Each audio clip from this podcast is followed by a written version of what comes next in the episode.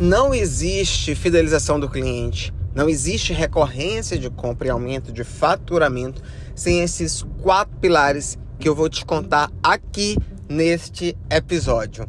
Eu sou Fernando Coelho, autor dos livros CX Descomplicado, que inclusive foi eleito pela Metrics como um dos melhores livros de CX no Brasil, autor do livro Fidelizando o Cliente na Prática e de outras obras, e o seu mentor de experiência do cliente aqui no Spotify. Então bora lá começando a falar sobre encantamento. Encantamento é um nível de percepção que o cliente ele vai ter e vários estudos, a gente já falou isso aqui várias vezes, mostram que quando um cliente ele está satisfeito, quando um cliente ele está encantado, ele consegue é, pagar mais, porque ele se disponibiliza a é, consumir mais produtos da sua loja, a passar mais tempo dentro do seu PDV ou dentro do seu site e muito mais do que isso, ele faz indicações. Porém, para que isso possa acontecer, são necessários que o gestor, o empreendedor, o empresário, ele olhe alguns pilares que são essenciais. É super importante você entender que 100% das pessoas que compram no seu negócio são gente. Que 100% das pessoas que trabalham com você são gente. Então essas pessoas elas são dotadas de emoção, de sentimento. E aí tem uma grandíssima diferença entre atender e encantar. O atendimento, ele é transacional. São apenas transações de compra e venda, atendimento e serviço, entrega e necessidade, mas o encantamento ele envolve emoção, ele envolve storytelling. O encantamento ele vai para além da razão. Então, é fundamental que as pessoas que estejam envolvidas desse processo de atender para encantar, elas entendam quem são seus clientes. Lá no meu livro CX Descomplicado, eu falo que o processo de atendimento envolve entender para atender. Mas isso só vai ser conseguido dentro de uma empresa se esses quatro pilares que eu vou te mostrar agora, eles forem seguidos. Fernando, me conta, qual é o primeiro pilar? O primeiro pilar é o de propósito. Você precisa incluir um propósito claro no seu negócio. Quando a gente olha o propósito da Disney, é trabalhar com encantamento. Quando a gente olha o propósito da Boticário, é trabalhar com a beleza real interior. Então o propósito, ele vai além de uma missão, né? Ele está envolto com a missão, com a visão do negócio, mas o propósito é o significado daquela empresa. Ele tem que ser inspiracional. Ele não é tangível, ele tem que ser inspiracional. Então o propósito é uma filosofia interna que vai definir o comportamento do seu negócio. Quando você tem um propósito bem definido, que ele está ligado à ideologia corporativa do seu negócio, então você pensa no propósito, que é o porquê você vai fazer aquilo de maneira totalmente inspiracional, e aí você vem desenhando missão, visão e valores. Depois você vai para o segundo pilar, que é a cultura. Você vai pegar esse propósito, você vai pegar essa ideologia corporativa e você vai transformar em comportamento. Então precisa, eu falo muito isso nos meus livros, tanto CX quanto Fidelizando, você precisa criar rituais de cultura dentro do seu negócio. E aí, cultura é comportamento. Cultura é um conjunto de valores que está entranhado em um grupo social. E quando a gente fala de cultura corporativa cultura organizacional, a gente está falando ali de pessoas que se comportam de uma determinada maneira. Portanto, é extremamente importante que a liderança esteja envolvida nisso, que a, o alto escalão do negócio esteja envolvido nisso. E aí você tem aqui alguns rituais de cultura que você pode fazer. Por exemplo, um que a Amazon faz é, que é clássico, vários livros que a gente lê, vários estudos que a gente pega, eles falam isso, né? Toda reunião da Amazon tem ali uma cadeira vazia representando é, a presença de um cliente. Então, simbolicamente, tem um cliente ali. A Vale, por exemplo, toda reunião que ela vai começar, ela lê missão, visão e valores. Ah, mas isso é para empresa grande. Não, não é para empresa grande.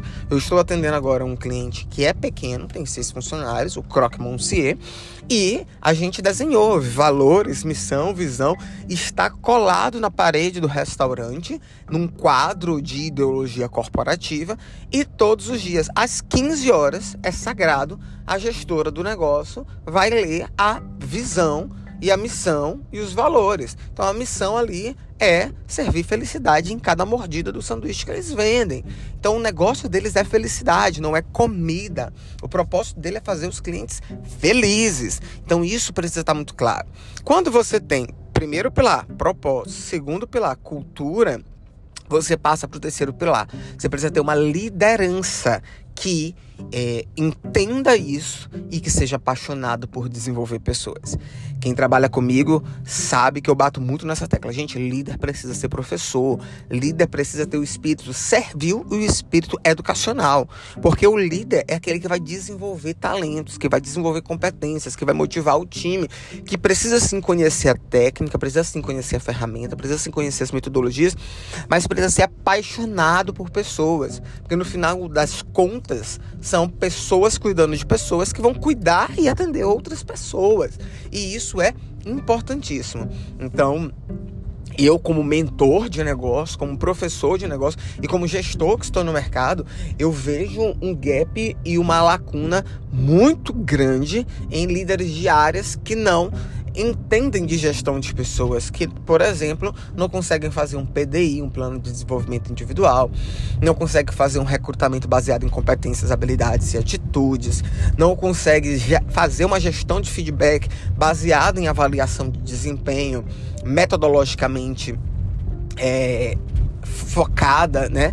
Então a liderança ela é o terceiro pilar ali e é um ponto super importante. Se tem algum dono de empresa, algum CEO nesse momento ouvindo o podcast, é, entenda se a sua liderança tem competência. E aí, quando eu falo de competência, eu falo de conhecimento, né? A Maria Odete Rabaglio, que é autora do livro O Mapa de Chá, ela fala muito sobre isso, né? Se eles têm competências, conhecimentos técnicos para poder ser líder.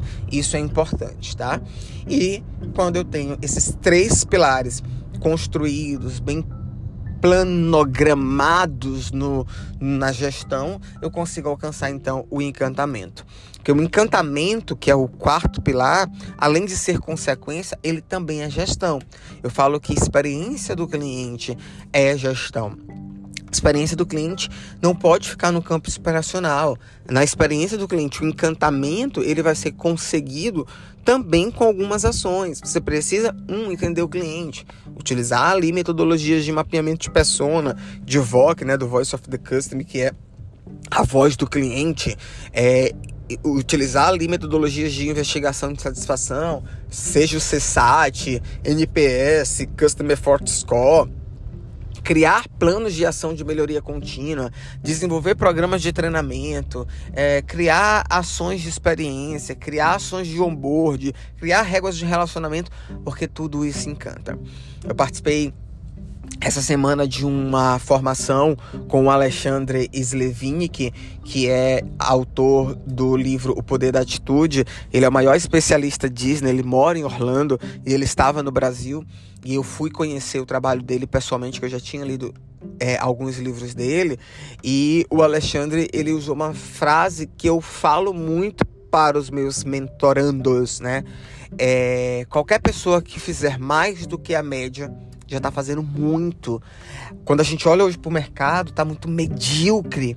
As pessoas estão fazendo o básico, estão fazendo o essencial. Se você faz um pouco a mais do que todo mundo está fazendo, detalhe, ninguém está fazendo nada você já vai fazer muito e você já vai encantar o cliente, você já vai fazer o efeito surpresa, porque a maioria das vezes esse cliente ele está acostumado com um atendimento medíocre, um atendimento às vezes abaixo da média. Então, são pontos extremamente importantes. Recapitulando, quatro pilares que você precisa focar aí no seu negócio.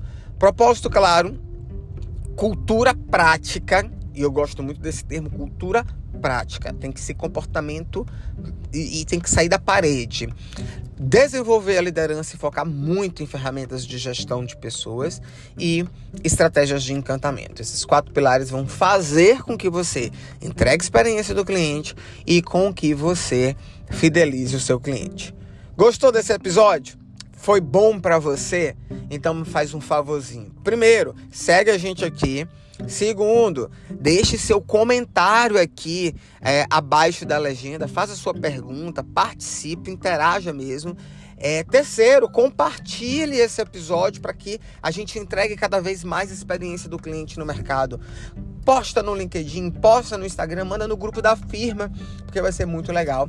Se você quiser falar comigo, me segue lá no Instagram, Coelho Fernando Falou. Coelho Fernando Falou. Me segue no LinkedIn, vamos conversar. Me conta se você ouviu esse episódio e os meus livros também estão aqui na legenda. Um grande abraço e até a próxima semana. Vamos entregar boas experiências.